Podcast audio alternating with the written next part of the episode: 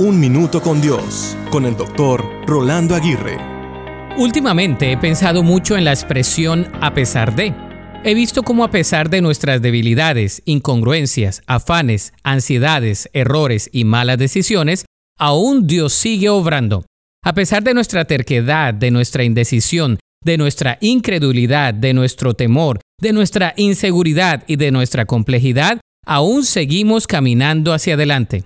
Es más, a pesar de todo lo que Dios sabe de nuestro pasado, presente y futuro, Él nos ama y nos llama a seguirle pase lo que pase. A pesar de todo, Dios me ama. ¿Qué principio tan real?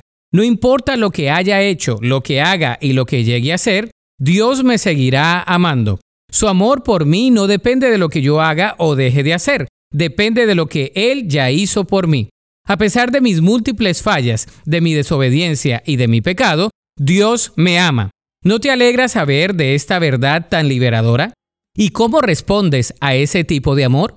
Este tipo de amor nos debe acercar más a Él, nos debe hacer más dependientes a Él y nos debe hacer más obedientes a su palabra para poder experimentar sus riquezas. Recuerda que a pesar de todo, Él te ama.